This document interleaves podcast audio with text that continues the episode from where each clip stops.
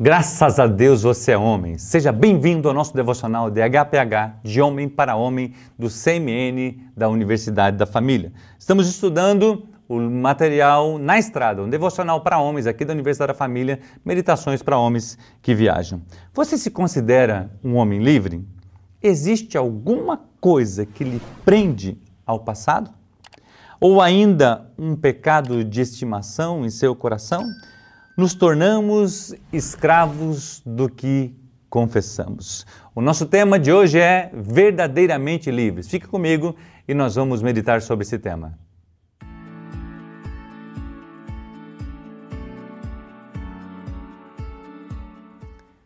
João capítulo 8, versículo 31 a 36, a Bíblia nos diz: Disse Jesus aos judeus que haviam crido nele: Se vocês permanecerem firmes na minha palavra, verdadeiramente serão meus discípulos, e conhecerão a verdade, e a verdade os libertará. Eles responderam: Somos descendentes de Abraão e nunca fomos escravos de ninguém. Como você pode dizer que seremos livres? Jesus respondeu-lhes: Digo-lhes a verdade: todo aquele que vive pecando é escravo do pecado.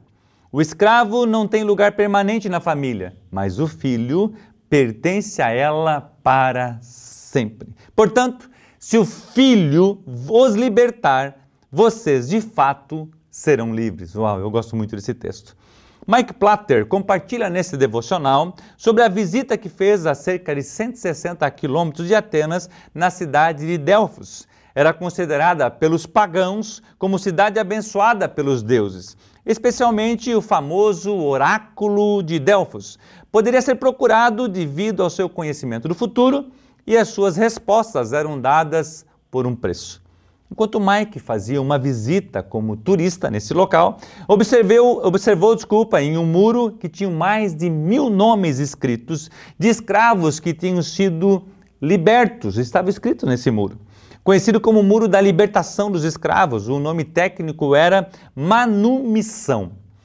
Para ter o seu nome escrito naquele muro, certo? O escravo deveria pagar um preço a este falso deus Delfos, assim teria o nome escrito e estava livre da escravidão.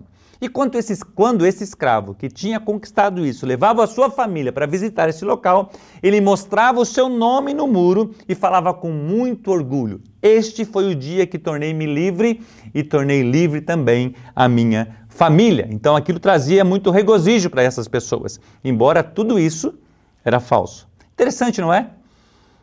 É um preço pago para que o escravo se tornasse livre. Possamos, podemos traçar aqui um paralelo, pois éramos escravos e o preço precisava ser pago para que eu e você pudéssemos nos tornar livres. Deus, em seu infinito amor, enviou seu filho para pagar esse preço é o verdadeiro sacrifício. Ele foi morto, mas ao terceiro dia ressuscitou e ele toma do diabo a chave do inferno e da morte. E todos aqueles que confessam o Senhor Jesus como Senhor e Salvador, reconhecem Ele como Filho, são livres da escravidão do pecado. Uau! Vamos voltar ao texto? Se vocês permanecerem firmes na minha palavra, eu queria trazer essa atenção para você nessa questão de sermos firmes. Cremos, em, cremos em Cristo e somos livres para servi-los de todo o nosso coração, mas não livres para pecar. A partir do dia que conhecemos como o Senhor, o nosso estilo de vida muda. Nosso vocabulário muda, as nossas amizades mudam, a nossa forma de pensar e agir também muda. Ou seja, assim como aqueles escravos precisavam mudar o seu estilo de vida e não se compararem mais ao estilo de vida anterior de ser escravo na época, nós que conhecemos a verdade, que é Jesus, agora precisamos entender e caminhar como livres do pecado, dispostos a não pecar mais. A graça de Deus derramada sobre nós através de Cristo Jesus concede o direito de sermos chamados filhos de Deus, mas não o direito de continuarmos o estilo de vida de escravidão do pecado.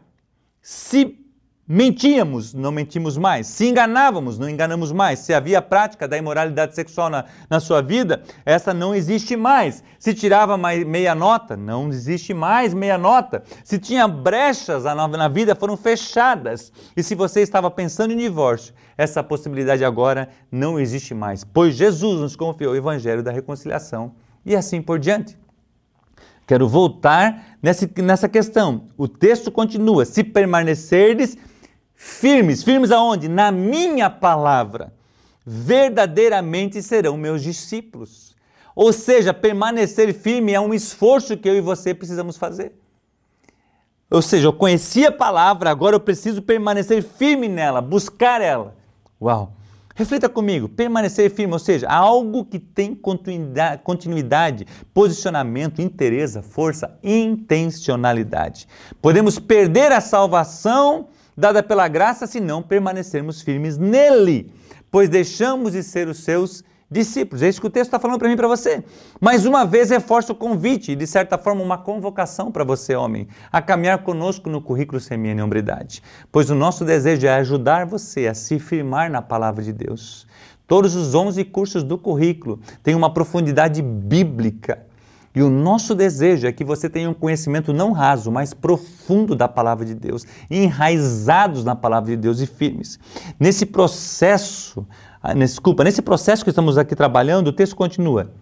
E conhecerão a verdade, e a verdade vos libertará. Então, ou seja, eu preciso me permanecer firme na palavra de Deus e eu vou ser reconhecido como discípulo de Jesus. E aí ele continua: "E conhecerão a verdade, e a verdade vos libertará". E quem que é a verdade, Marcos? Jesus responde isso lá em João 14, 6. Eu sou o caminho, a verdade e a vida, e ninguém vem ao Pai se não for por mim. Devemos prosseguir firmes em conhecer Cristo, pois quanto mais o conhecemos, mais conheceremos as verdades contidas nele e adotaremos o estilo de vida de homens livres da escravidão do pecado. O texto continua. Os judeus responderam assim para Jesus: Somos filhos de Abraão, nunca fomos escravos. Pense nisso um pouquinho. Quantos homens pensam da mesma forma? Não sou escravo de ninguém, sou uma pessoa correta, não lesei a ninguém, meu casamento está ótimo, meus filhos estão bem e eh, achamos que somos livres. Por que, que eu preciso de Jesus?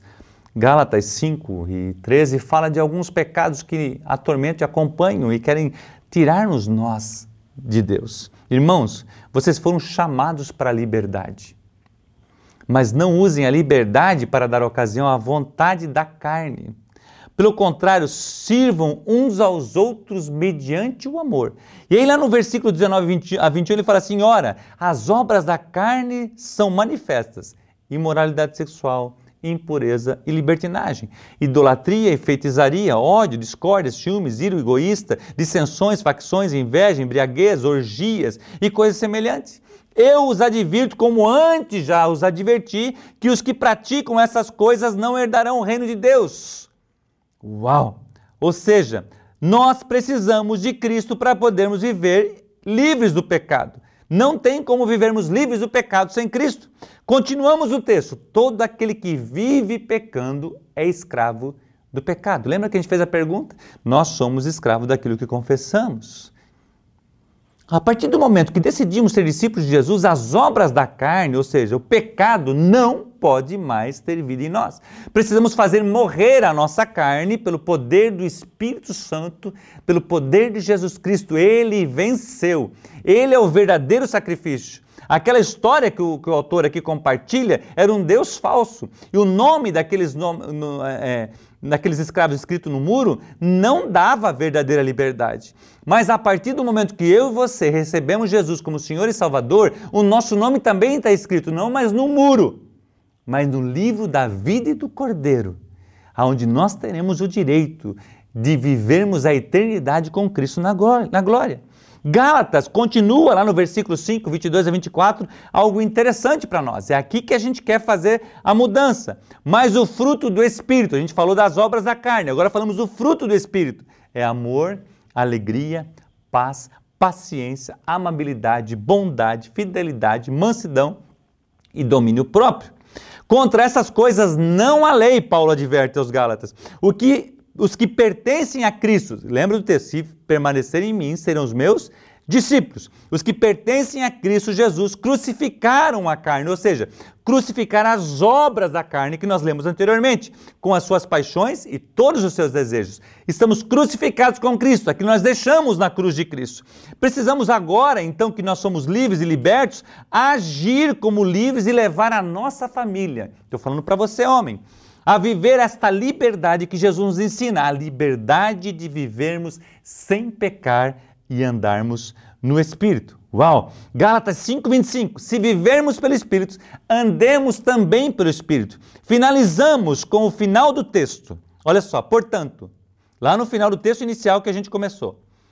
Portanto, se, se o Filho, está falando de Jesus, se o Filho vos libertar, vocês de fato serão livres. Eles estavam com uma justificativa, dizendo assim: Mas nós somos filhos de Abraão, nós não somos livres. Mas Jesus está dizendo: Se as minhas palavras estiverem em vocês, se você estiver enraizado firme na minha palavra, então serão meus discípulos. Se o Filho vos libertar, vocês de fato serão livres. Uau! Que alegria em saber que podemos viver neste mundo sem pecar pelo poder de Jesus Cristo e da sua graça, que nos capacita a viver sem pecar. Glórias a Jesus por isso. Receba esta palavra em seu coração. Abandone a vida de escravidão de pecado e viva pelo poder da graça de Jesus sem pecar e leve a sua família a ser livre também.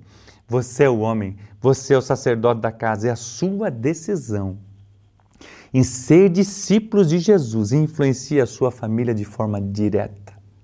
Portanto, se permanecerem firmes na minha palavra, serão meus discípulos. Finalizo esse devocional dizendo: Jesus veio à terra para edificar a sua igreja, e as portas do inferno não prevalecerão contra ela. João escreve às sete igrejas. O escritor aos Hebreus fala da importância de congregar. Então, não se deixe enganar. Viver com Jesus sem fazer parte de uma igreja evangélica, congregando e caminhando nela, poderá levar a você a se tornar um escravo novamente do pecado é muito sutil. Lembra da semente?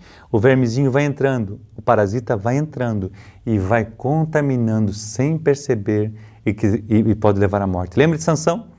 Ele levantou de volta, mas ele não percebeu que o Espírito de Deus tinha te retirado dele. Não te deixe, não deixe, eu quero te pedir em nome de Jesus, homem não deixe de congregar. Leve a sua família a congregar com vocês. Sejam ativos nessa igreja, levando outros homens a serem semelhantes a Cristo. Porque hombridade e semelhança a Cristo são sinônimos. Graças a Deus, você é este homem. O nosso próximo devocional terá o tema Encontrando o meu caminho. Nós somos CMN, nós resgatamos homens, nós resgatamos famílias. Que Deus te abençoe e um grande abraço.